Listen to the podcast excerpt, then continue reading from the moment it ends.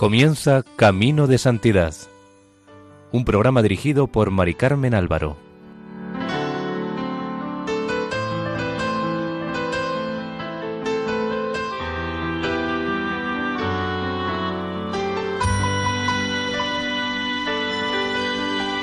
Bienvenidos al programa Camino de Santidad, realizado por el equipo de Radio María en Castellón, Nuestra Señora del Lledó les invitamos a escuchar el segundo de tres capítulos dedicado a la vida de San Ignacio de Loyola.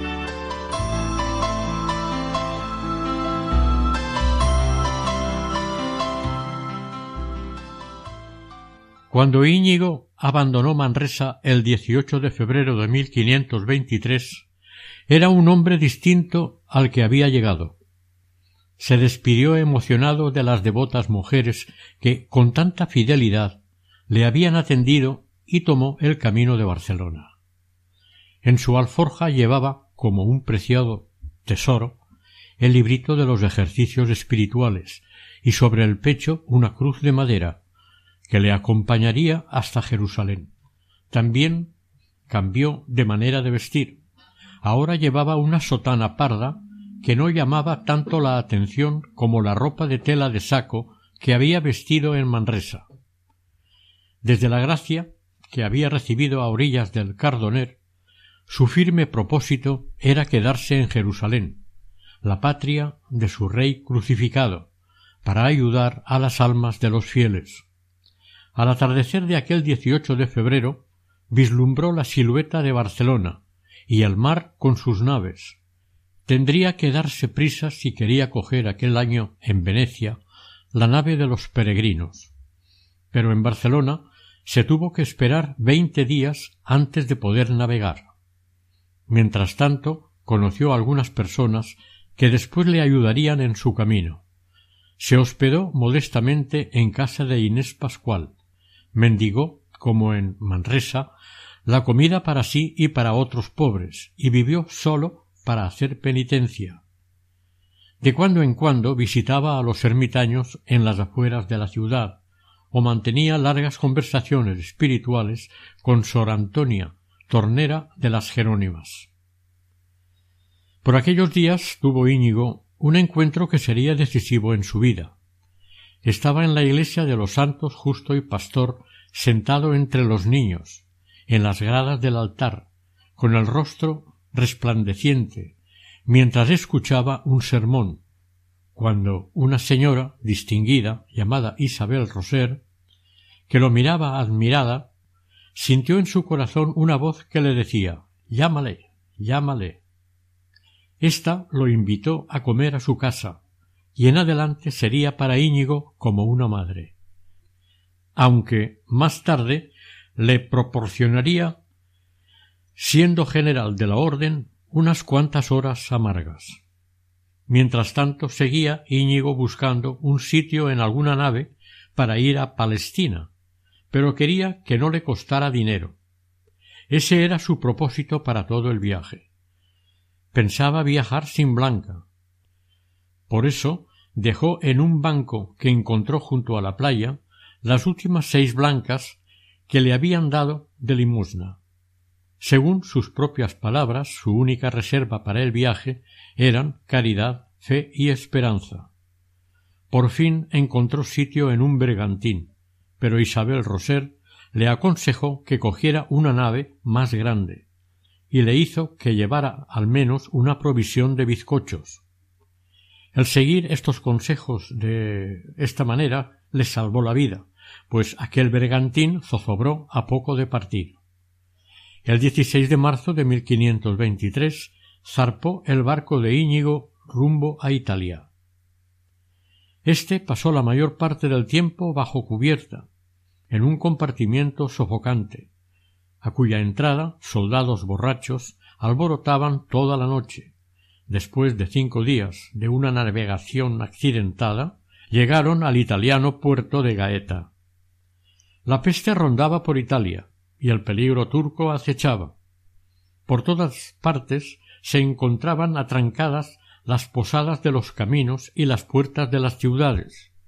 El ejército español acampaba por la región, Recordamos que en aquel tiempo gran parte de Italia era posesión española. Íñigo estaba terriblemente cansado de la travesía, pero se dispuso con firmeza a hacer la larga caminata hasta Roma, a pesar de su pierna enferma. Al final de la primera jornada se retiró a un establo a descansar, pero a medianoche tuvo que defender con voz enérgica a una madre y a su hija, compañeras de viaje, contra el desenfreno de unos soldados. Por un momento volvió a ser el oficial autoritario.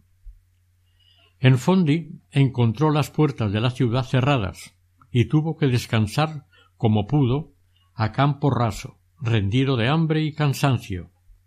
A la mañana siguiente el azar le permitió conocer a la dueña de las tierras, condesa Beatriz Apiani, quien le concedió a aquel forastero, que se expresaba con tanta cortesía, permiso para descansar dos días en la ciudad.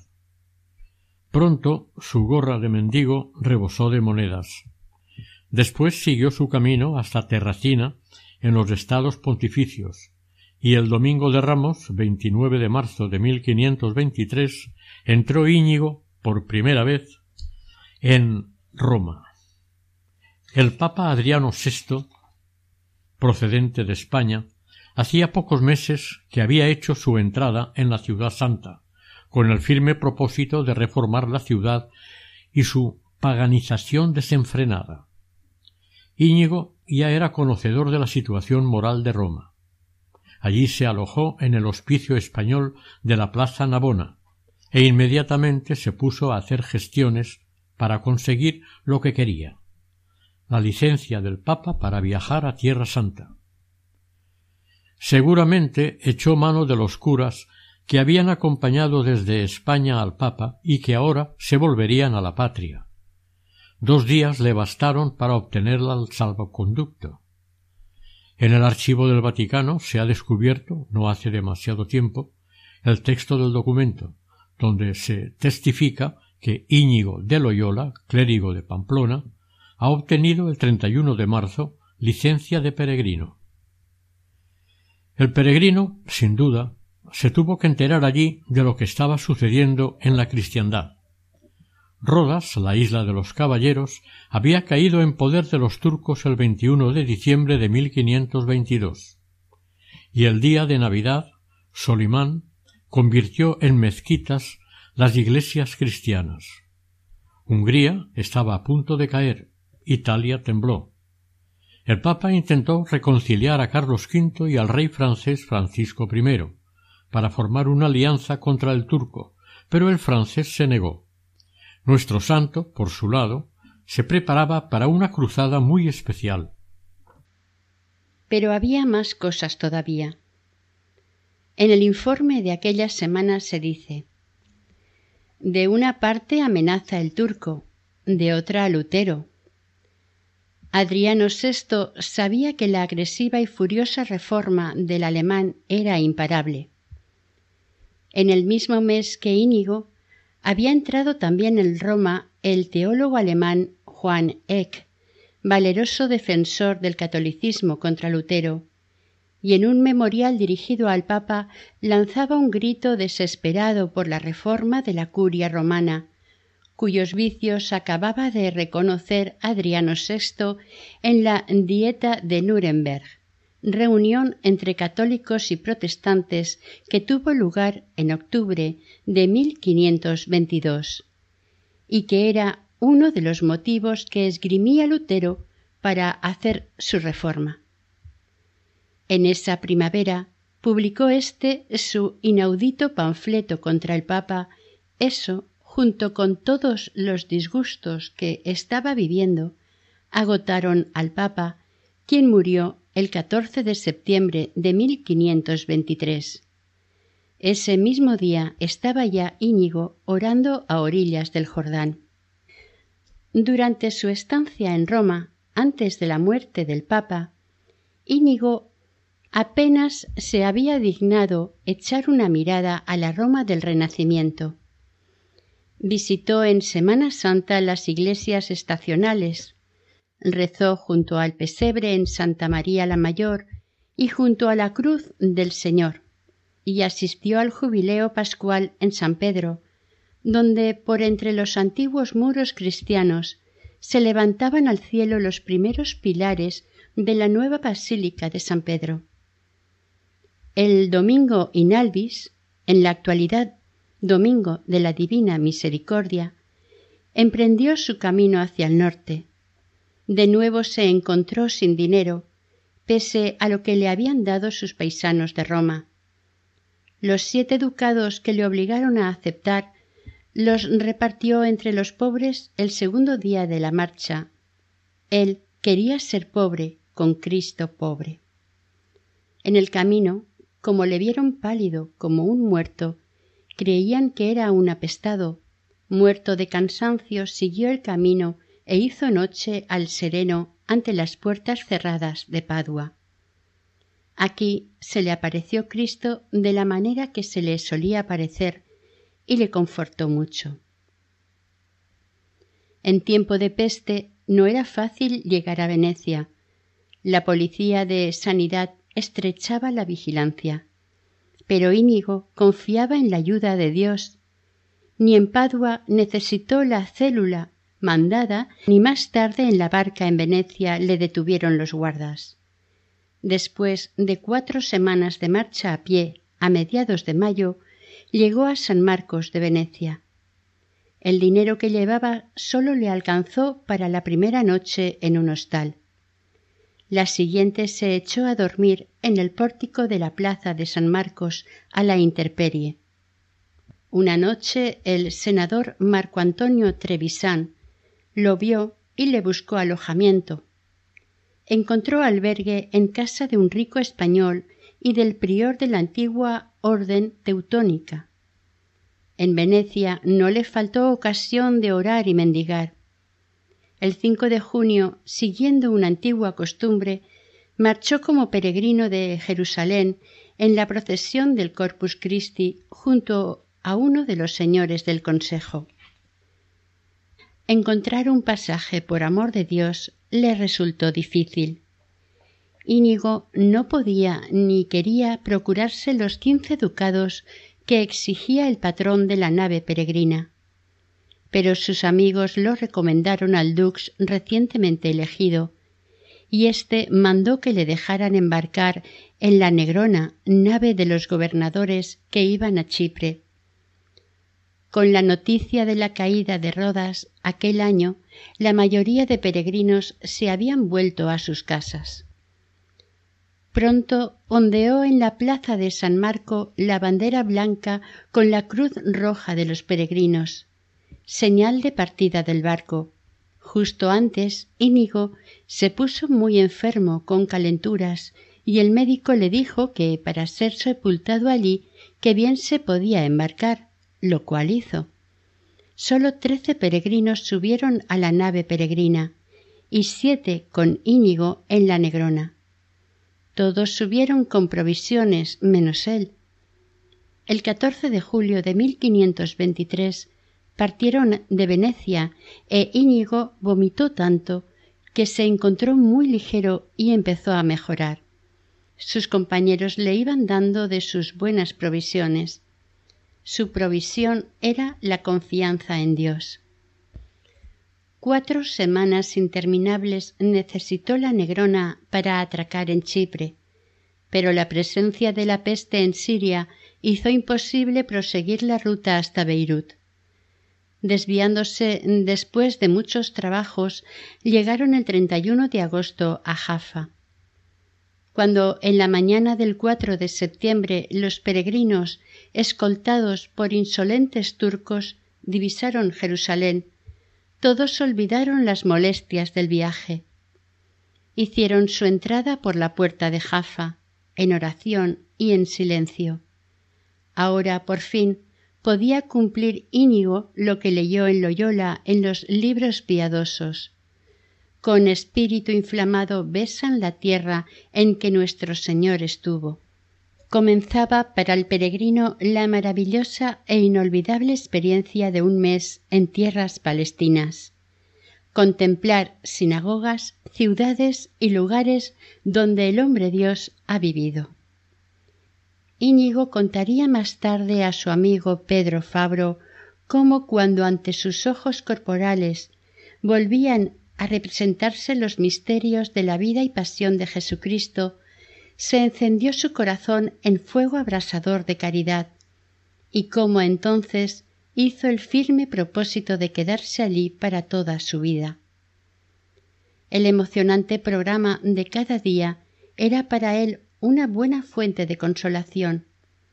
La noche del 6 de septiembre hicieron vela en la iglesia del Santo Sepulcro y besaron el lugar sagrado en que estuvo la Santa Cruz. Al día siguiente recorrieron rezando la vía dolorosa. Íñigo era feliz, siguiendo a Cristo, pobre por el seco torrente del Cedrón, subiendo al monte de los olivos, donde Cristo sudó sangre y de donde subió a los cielos. Aquí los peregrinos besaron devotamente las huellas de las divinas plantas de los pies de Jesús. El 8 de septiembre, día que se celebra el nacimiento de la Virgen, fueron a Belén. El nueve, muy de mañana, oyeron la Santa Misa en la gruta del nacimiento del Señor. Íñigo se sintió tremendamente feliz. Él contó más tarde que, como un pobrecito y esclavo indigno, se arrodilló junto a la cuna, adorando al Señor, que por nosotros se ha hecho hombre. Todo se le hace presente. Cristo está allí por nada del mundo abandonaría su decisión de quedarse en Palestina para ayudar a las almas. ¿Cómo se imaginaba él este apostolado seglar en Palestina? Seguramente con la misma sencillez que desprende un documento del principio de la historia de la Compañía de Jesús. Estar dispuesto a ir a los infieles aun cuando no se pueda hacer otra cosa que anunciarles que Cristo es el Salvador. Estos eran sus piadosos deseos. Pero el fraile guardián de Montesión le negó rotundamente el permiso para quedarse, apelando a los plenos poderes que el Papa les había concedido. Esto le bastó a Íñigo. Sin desplegar los labios, aceptó sacrificar su plan más deseado, pero su tenacidad le hizo pensar volveré de muy distinta manera que ahora, quizás ya no solo, quizás con plenos poderes del Papa. Tras este gran desengaño se le presentó un grave problema ¿Qué iba a hacer con su vida? En el accidentado regreso tuvo bastante tiempo para pensar sobre el futuro.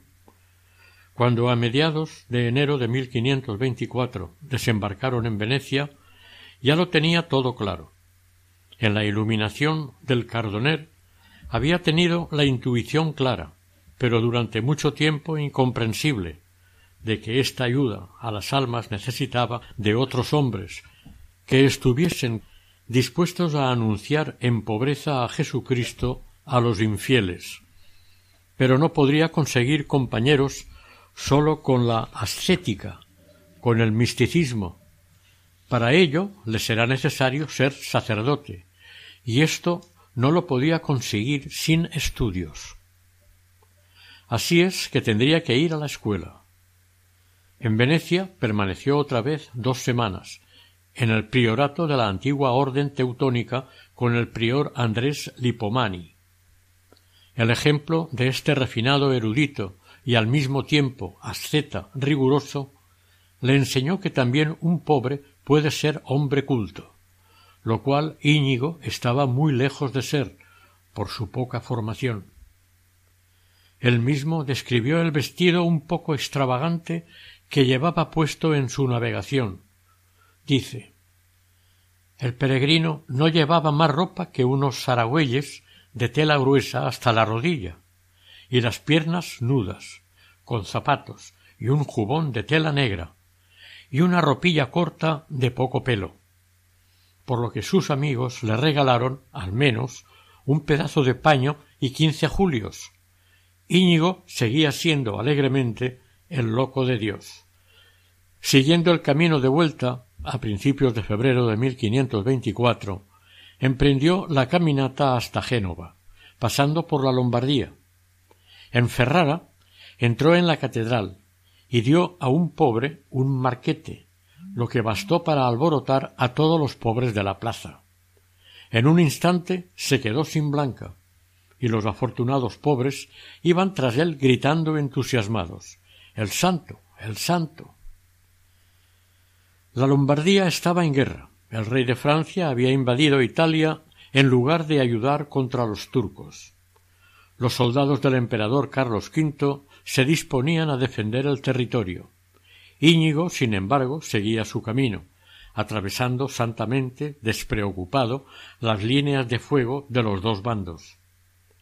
Los soldados de Carlos V lo detuvieron pensando que era un espía, y a poco lo dejaron estar pensando que era un loco inofensivo. Cuando lo llevaron, medio desnudo, a la presencia del capitán, se sentía alegre, representándose a Cristo cuando los esbirros lo llevaban a empellones. Finalmente un español lo recogió y le proporcionó todo lo necesario para pasar la noche. También le detuvo la vanguardia francesa, pero el oficial, que era de Bayona y hablaba bien el vascuence, mandó darle buen trato, por lo que pudo proseguir su camino sin ser molestado. En Génova se encontró con el general de las galeras de España, el vasco Portuondo, a quien conocía de los días de Arévalo. Este le hizo embarcar en una nave que salía para Barcelona. La travesía era arriesgada, ya que Andrea Doria, que entonces estaba al servicio del rey de Francia, trataba de cazar a las naves españolas, Pronto pudo Íñigo desembarcar en la ciudad condal después de un año largo de peregrinación. Íñigo volvió a Manresa para estudiar con su amigo clérigo, pero éste había muerto, así que regresó a Barcelona. Allí se hospedó en una pequeña habitación en casa de Inés Pascual. Isabel Roser se encargaría de su sustento. El maestro Jerónimo Ardébol, que tenía una cátedra de latín, se ofreció para darle, por amor de Dios, lecciones particulares. Desde octubre de 1525 asistió a la escuela de dicho maestro. Para un hombre de treinta y tres años, esta era una empresa casi heroica, que le proporcionó muchas burlas por parte de sus pequeños condiscípulos. Dos años más tarde, en marzo de 1526, dos examinadores le declararon apto para poder asistir a oír lecciones de filosofía en la Universidad de Alcalá. Por lo demás, Íñigo seguía viviendo como un pobre loco de Cristo. La ropa que le procuró Inés Pascual se parecía a la de un clérigo, pero en su afán por hacer penitencia sin que los demás se dieran cuenta, se recortó las suelas de los zapatos. Su corazón encontraba siempre a Dios, lo mismo en las fervorosas plegarias de la noche que en la oscura cripta de la catedral. Pero gramática y mística no son muy compatibles, e Íñigo tuvo que dar preferencia al estudio. Ayudaba a las almas sólo en los ratos que le quedaban libres. La parte trasera de su casa pronto se vio asediada por los pobres, a los que asistía con tanta gracia que en nada de tiempo se ganó a las principales señoras de la ciudad para sus obras de caridad. En Barcelona daba los ejercicios espirituales y cada nueva experiencia le servía para retocarlos. Pero lo que más a pecho se tomó, al igual que lo haría su luego compañero de congregación Francisco de Borja, fue la reforma de los conventos relajados de monjas. En una ocasión los chasqueados galanes de algunas monjas importantes le propinaron una buena tanda de palos. Estos dos años de Barcelona fueron muy importantes para la vocación de Íñigo. Al principio tenía sus dudas si entrar en un convento de vida disipada para poder sufrir más o quedarse como estaba. Pero al fin se le hizo la luz. Para ayudar a las almas necesitaba compañeros que tuvieran sus mismos ideales. Aquí en Barcelona comenzó a tener deseos de juntar a algunas personas con él, que fuesen como trompetas de Jesucristo. De hecho, encontró a tres jóvenes, a quienes les dio los ejercicios espirituales y a los que entusiasmó con su plan de ir juntos a Tierra Santa.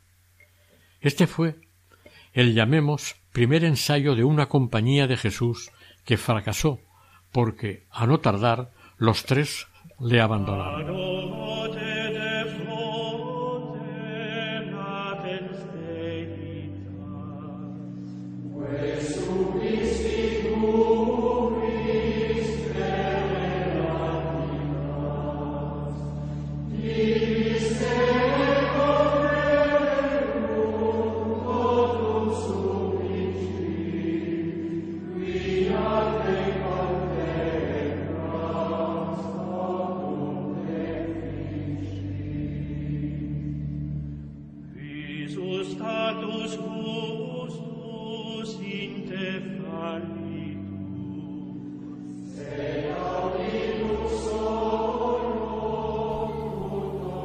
Finales de marzo de 1526, después del examen de madurez de Barcelona, fue Íñigo a Alcalá, donde poco después le seguirían sus compañeros.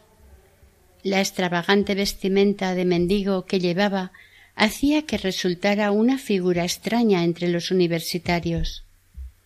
Íñigo no tenía muchas pretensiones científicas. Tenía suficiente con estudiar por algún tiempo para ayudar después a las almas. Primero repasó el latín y desde octubre oyó todo un tanto revuelto, lógica, filosofía natural y un poco de las sentencias de Pedro Lombardo. Él y sus compañeros sólo querían hacer vida a la manera de los apóstoles. Pronto se les unió un joven francés y empezaron a vestirse con un tosco sayal y bonete. Al poco toda la ciudad les empezó a llamar los ensayalados. Íñigo vivía en el hospital de Antezana, donde ayudaba en la cocina y atendiendo a los enfermos. Los otros cuatro vivían con vecinos de la ciudad. Pronto los pobres de la ciudad empezaron a acudir a él que les repartía sábanas, candeleros y cuanto le daban sus amigos, que pronto pasarían a ser un grupo numeroso. Entre ellos estaba Diego de Eguía, hermano de un impresor, y su confesor, el padre Miona, quienes más tarde formarían parte de la compañía. El ansia de trabajar por las almas era tan fuerte en este iluminado de treinta y cinco años que le hacía desatender un tanto sus estudios. Pronto tuvo a su alrededor un extraño círculo de devotos, pero esta vez no eran piadosas mujeres como en Barcelona, sino gente humilde del pueblo, un panadero, un comerciante de vinos, estudiantes, viudas, muchachas de servicio, mujeres artesanas, jóvenes sospechosas, unas piadosas y otras histéricas. Pronto cundió el rumor de que este hombre de sayal y descalzo era un gentilhombre de cerca de Nájera, que enseñaba de maravilla el arte de examinar la conciencia y de orar mentalmente. Entonces empezaron a acudir hombres entre curiosos y tímidos, solos o en pequeños grupos, y después de unas horas en el patio del hospital volvían a sus casas cabizbajos, conmovidos. Entre las mujeres ocurrían desmayos impresionantes, ataques demoníacos. No había duda. Íñigo les daba los ejercicios y las experiencias que tuvo allí en Alcalá les servirán para toda su vida. Pero pronto empezaron las habladurías y comentarios por toda la ciudad, acusándolos de pertenecer a la secta de los alumbrados, secta perseguida por la Inquisición. Como resultado, en noviembre dos señores de la Inquisición procedentes de Toledo se presentaron en Alcalá para examinar a los ensayalados. La experiencia más amarga y al mismo tiempo más gloriosa de sus años de estudiante en España fue su entrada en la cárcel de la Inquisición. Dos veces estuvo en ella, primero en Alcalá y luego en Salamanca. El 19 de noviembre de 1526, la Inquisición abrió proceso en el Palacio Episcopal de Alcalá, donde compadecieron el portero del hospital de Antezana y su mujer, un franciscano y una vieja devota que de vez en cuando daba a los ensayalados un pedazo de tocino, algún racimo de uva, una almohada. Como los jueces no encontraron nada grave, trasladaron el proceso para que fuera examinado por el vicario general el señor Figueroa. El 21 de noviembre éste dio un decreto en nombre del arzobispo ordenando que Íñigo y sus compañeros debían cambiar bajo penas eclesiásticas su sayal por el traje común de los clérigos. Como nada de esto tenía importancia, Íñigo no descansó hasta que consiguió que le declararan libre de herejía. Poco antes de Navidad le avisaron seriamente de que dejara de tener reuniones secretas. Esto el santo lo llevó muy mal, pues no veía en sus ejercicios nada que mereciera ser reprendido. Con la advertencia de que tiñeran sus ropas siquiera de negro o leonado, es decir, de un color como rubio oscuro, los inquisidores dieron por terminado el asunto. En marzo de 1527 abrió el vicario general un nuevo proceso por una nueva denuncia, pero sin ninguna base. Por aquel entonces, a mediados de abril, una mujer importante desapareció con su hija sin dejar rastro. Ambas eran viudas. Con ellas desapareció una criada. Como pertenecían al círculo de amistades de Íñigo, las sospechas recayeron sobre él. El Viernes Santo, 19 de abril, el alguacil llamó a su puerta y le mandó que le acompañara. Lo metieron en la cárcel y allí permaneció cuarenta y dos días. La declaración de varias mujeres no aportó nada nuevo, por lo que la prisión fue muy moderada y podía recibir a sus amigos y darles los ejercicios espirituales.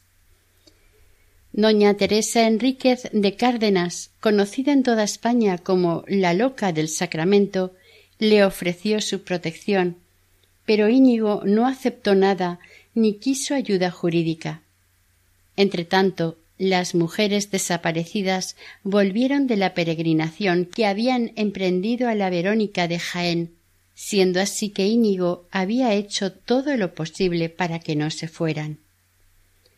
Este asunto quedó zanjado, pero como las reuniones continuaban el vicario general le ordenó que dejara de hacerlas y les prohibió a todos ellos ejercitar en los próximos tres años toda clase de cura de almas, hasta que hubiesen estudiado más, pues que no sabían letras. Esto Íñigo lo sabía mejor que nadie. Por último, el vicario general les regaló unos vestidos como los de los demás estudiantes, Ahora Íñigo ya estaba libre, pero no se quedó en Alcalá. Se fue a Salamanca. Quería comenzar a estudiar más a fondo desde el principio. Además, la prohibición de dedicarse al apostolado, prohibición que tanto le costaba, no afectaba a la diócesis de Salamanca. Para salir de dudas, decidió ir el 21 de junio a Valladolid para hablar con el arzobispo Fonseca. En él ponía su confianza y decisión. El arzobispo le animó a pasar al Colegio Mayor de Salamanca. Aún estaba a tiempo antes de empezar el curso. Hacia el 10 de julio de 1527 llegó Íñigo a Salamanca. Sus compañeros lo habían hecho antes que él, y se habían establecido todos juntos en una posada pero los años de estudio sosegado con los que él soñaba se redujeron a sólo dos meses. y de ellos pasó tres semanas en la cárcel. En la universidad había una gran polémica teológica. Los ánimos estaban encendidos en pro o en contra de Erasmo de Rotterdam. Íñigo pronto fue conocido en la ciudad, tanto por los catedráticos como por las damas distinguidas, y se hablaba mucho de aquellos varones apostólicos. Nuestro santo se confesaba en San Esteban, con un padre dominico. Un domingo, el subprior, fray Nicolás, invitó a comer a Íñigo y a un compañero, Calixto, y los sometió a un interrogatorio riguroso en razonamientos filosóficos que no podía alcanzar, ni con mucho, la iluminada sencillez de Íñigo. Durante tres días permaneció como sospechoso en el convento. Los monjes, formados, le visitaron en su celda, y entre ellos hubo división de pareceres. ¿Es un místico o un hereje? Y mientras decidían, por si acaso, lo mandaron a la cárcel. Allí estuvieron él y Calixto durante veintidós días. Sus amigos de la ciudad les cuidaban con mucho cariño, y un día les visitó don Francisco de Mendoza, que siendo más tarde cardenal en Roma, sería uno de los incondicionales de Ignacio. A las palabras compasivas de este caballero respondió Íñigo con un dicho que se hizo famoso. No hay tantos grillos y cadenas en Salamanca que yo no deseo más por amor de Dios. El libro de los ejercicios fue de nuevo examinado por los inquisidores, pero la sentencia fue la misma de Alcalá. No había nada herético, ni en las obras ni en la doctrina de los compañeros, pero antes de poder enseñar o hablar de temas de teología moral, deberían estudiar cuatro años. Una vez más se planteaba el problema de los estudios. La incertidumbre se apoderó de Íñigo. Por si fuera poco, la sentencia de Salamanca también les prohibía dedicarse al apostolado. Pero ¿dónde podría encontrar él tal libertad de acción que al mismo tiempo le permitiera estudiar con orden y disciplina? Íñigo, después de pensarlo, decidió irse a París a estudiar. Aquella decisión daría un nuevo rumbo a su vida. Dijo sobre esto el padre Nadal. Él fue conducido con suave impulso hacia un fin que no conocía. El santo empezó a reflexionar sobre esto en la prisión de Salamanca. Quería terminar radicalmente con el desorden de sus estudios, lo cual significaba tener que elegir la mejor universidad de Occidente, París, y dedicarse de lleno a estudiar. Seguiría ayudando a las almas, pero con la enérgica determinación de ceñirse a ganar nuevos compañeros en París, donde acudía lo mejor de la juventud. A mediados de septiembre de 1527 abandonó Íñigo Salamanca. Quería ir por delante a París para, entre otras cosas, comprobar las posibilidades que había de estudios que pudieran realizar sus compañeros. Cargó sus libros sobre un borriquillo y se fue a Barcelona, donde descansó tres meses en casa de sus antiguos amigos. El santo se iba convirtiendo, callada e ininterrumpidamente, en un hombre de prudencia iluminada. Si dejó que las devotas le dieran una letra de veinticinco ducados, fue porque tal cantidad era lo que más o menos iba a necesitar en París durante un año de estudios. A principios de 1528 se despidió de sus amigos y partió a París solo y a pie. Llegó el 2 de febrero. La universidad tenía cuatro mil estudiantes y más de cincuenta colegios. Era el baluarte científico de Occidente. París era una gran ciudad con trescientos mil habitantes. Pero como Íñigo no conocía la lengua del país, no se sintió tentado a distraerse en conversaciones espirituales y pudo progresar más en los estudios. Pronto encontró un alojamiento, pero cometió un error.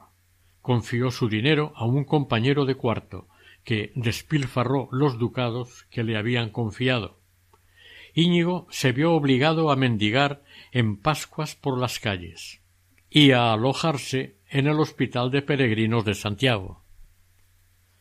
Su energía era indomable y decidió volver a sentarse en los bancos de la escuela para estudiar latín, porque como había ido tan aprisa en los estudios le faltaba base. En el colegio Monteagudo, donde estudiaban latín los niños de nueve años, repasó Íñigo de treinta y siete hasta el otoño de 1529 sus conocimientos de esa lengua. Quería comenzar el 1 de octubre de 1529, día de San Remigio, el curso completo de filosofía, que duraba tres años y medio. Pero al tener que mendigar y la larga caminata diaria desde el hospital de peregrinos hasta Monteagudo, le impidieron progresar como él quería durante todo el año 1528. Íñigo experimentó en sí mismo lo que después, como fundador, diría prudentemente que los estudios necesitan de una moderada seguridad de las cosas temporales. Sus amigos, los cartujos, quisieron sin éxito colocarlo como criado en casa de un estudiante rico. Un fraile español le sugirió que fuera a Flandes a pedir limosna entre los ricos comerciantes españoles por lo que en cuaresma fue a Brujas, en la actual Bélgica, donde encontró comprensión y ayuda económica en el mercader Gonzalo de Aguilera. En casa del célebre humanista Luis Vives advirtió un frío espíritu religioso. Esta percepción hizo que se fortaleciera en él aquel como instinto de verdadero sentir con la Iglesia, que más tarde, por los estudios y las experiencias de París, se reflejarán definitivamente en el libro de los ejercicios. El español Juan de Cuellar le trató en Amberes generosamente, tanto entonces como en 1530 y 1531. En este último año pasó a Londres y volvió con más limosna de la que solía los otros años para ahorrarle más viajes en busca de limosna, Cuellar desde entonces le enviaba a París todos los años una libranza o cheque. Desde Barcelona también le enviaban donativos. A partir de 1531, Íñigo no tuvo problemas económicos y ayudaba discreta y oportunamente a muchos estudiantes pobres. El 1 de octubre de 1529 entró como estudiante de pago en el Colegio de Santa Bárbara. Este colegio se distinguía por su severa disciplina y un espíritu eclesiástico frente a las novedades del humanismo y por sus buenos profesores. Fue entonces cuando empezó a vestir Íñigo con sotana como los clérigos de París y ocupó una habitación en la parte alta del colegio. En el mismo aposento encontró a dos condiscípulos, el saboyano Pedro Fabro y el noble navarro Francisco de Jaso y Javier. En este mismo colegio de Santa Bárbara vivió también desde 1527 un noble portugués llamado Simón Rodríguez. Por encargo del maestro Juan de Peña, bajo cuya dirección estudiaría Íñigo filosofía escolástica, Fabro enseñó a nuestro santo las reglas de la lógica, el santo se tomó muy en serio los estudios, porque ahora le tenía que importar más Aristóteles que la mística. A principios de 1532 tuvo el examen de bachiller. En las actas del rectorado de ese año aparece por primera vez el nombre de Ignacio de Loyola. Se había cambiado el nombre de Íñigo porque, al parecer, resultaba difícil de pronunciar a algunos, y les era un nombre muy extraño. El 13 de marzo de 1533, después de rigurosos exámenes, fue promovido solemnemente a la licenciatura de Filosofía en el claustro de Santa Genoveva. edificio desaparecido durante la Revolución Francesa. Esto le permitió ser nombrado en otra solemnidad maestro de filosofía. Pero como suponía un gasto enorme, Ignacio aplazó la ceremonia de la entrega del título hasta marzo de 1535. Este fue un gran día de Ignacio en París. Después del discurso de inauguración fue incluido por el rector en la matrícula de la universidad y en la iglesia de los maurianos se le entregó el diploma en el que dice Nuestro querido y estimado maestro Ignacio de Loyola, de la diócesis de Pamplona, después de superar, según lo establecido, rigorosos exámenes, ha obtenido con alabanza y honra el grado de magisterio en la preclara Facultad de Artes de París, en fe de lo cual sellamos este documento con nuestro sello. Ignacio acababa de alcanzar su primera meta. En adelante será llamado Maestro Ignacio. Pero entre tanto no había olvidado su otro fin, atraerse nuevos compañeros, porque los de Salamanca habían desertado yéndose por el camino del mundo o de las dignidades eclesiásticas. En París reanudó su trabajo, pero con más discreción. Buscó algunas de las personas que le parecían más ingeniosas y hábiles para el propósito que tenía. Logró entusiasmar para el ideal de pobreza y cruz a tres estudiantes españoles Juan de Castro, Pedro de Peralta y el joven amador de El Duayen. Después de su primer viaje a Flandes, les dio los ejercicios a los tres, y como resultado de estos repartieron alegremente su dinero entre los pobres y se instalaron en el Hospital de Peregrinos de Santiago, en París. La noticia provocó un gran alboroto entre la colonia de estudiantes españoles. El director del Colegio de Santa Bárbara amenazó a Ignacio con el castigo de los azotes por haber vuelto loco al joven amador el Duayen, y el doctor Ortiz del Colegio de Monteagudo lo denunció al inquisidor del convento de los dominicos. Ignacio estaba fuera de París aquellos días de persecución. Se había ido a Rouen a socorrer al estudiante enfermo de muerte que se había gastado sus primeros ducados. A pie, descalzo, sin comer ni beber nada, llegó a Argenteuil, ciudad situada a once kilómetros de París. Seguimos con sus palabras. Subiendo a un alto, sobrevínole una gran consolación, con tanta alegría que comenzó a gritar por aquellos campos y a hablar con Dios. A su regreso se encontró con el lío a propósito de sus compañeros y acto seguido, sin ser llamado, se presentó al inquisidor. Pasó el peligro, pero también terminó el pequeño inicio del segundo intento de formar comunidad. Los tres le fallaron.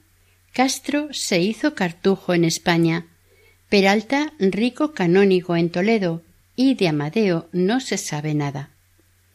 A pesar de todo, en el colegio de Santa Bárbara iba creciendo su amistad con los compañeros de aposento. Muy pronto entabló conversaciones espirituales con el saboyano Fabro, lo que en principio iba contra el propósito que se había hecho de no seguir buscando a otros para poder estudiar más tranquilamente. Desde la primavera de 1531, Fabro ya estaba ganado. Más difícil fue el caso del joven navarro Francisco Javier, que ha sido la más rebelde pasta que ha tenido jamás entre sus manos. Esta frase se atribuye a San Ignacio, quien sufre con calma la fina ironía de su elegante y espabilado compañero. Ignacio le ayudó con dinero, le procuró discípulos y le previno de los peligros del humanismo. En 1533 Javier estaba totalmente conquistado y para siempre. Al mismo tiempo se interesó Ignacio por el portugués Rodríguez y a fines de abril de 1532 se encontró como por casualidad con dos estudiantes españoles que habían oído hablar en Alcalá del extraño personaje llamado Íñigo. Eran Diego Laínez y Alfonso Salmerón.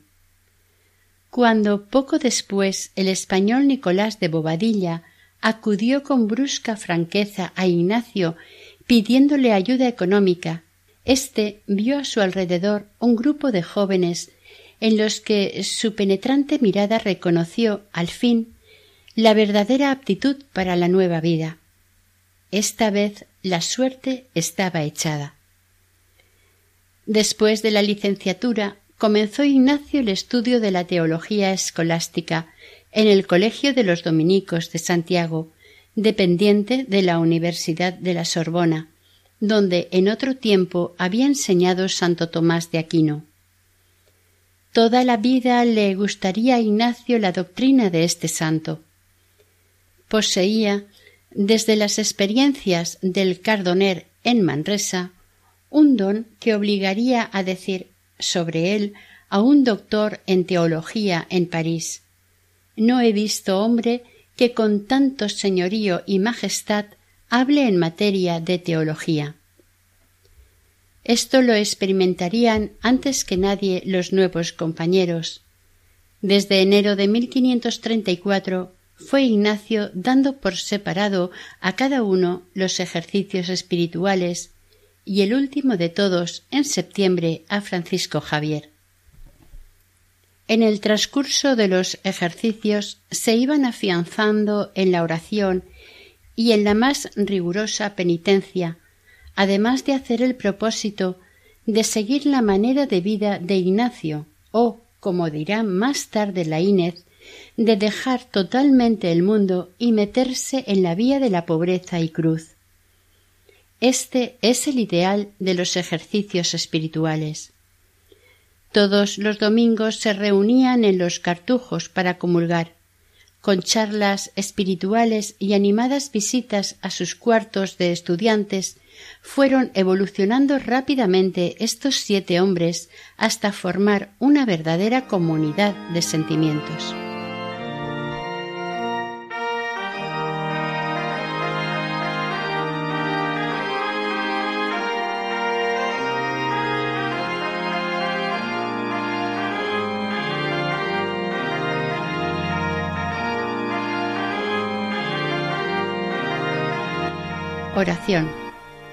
Tomad, Señor, y recibid toda mi libertad, mi memoria, mi entendimiento y toda mi voluntad, todo mi haber y poseer.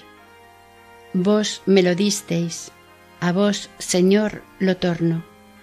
Todo es vuestro. Disponed a toda vuestra voluntad y gracia, que ésta me basta.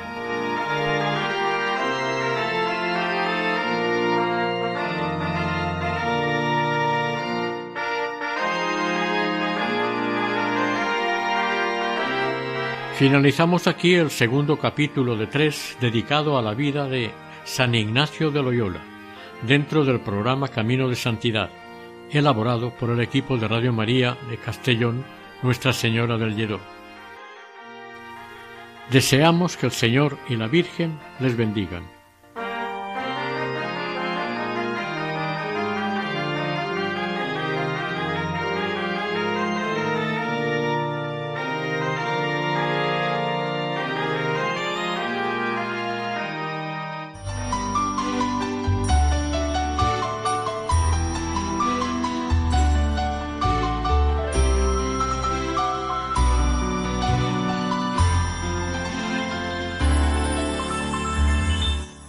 Camino de Santidad. Un programa dirigido por Mari Carmen Álvaro.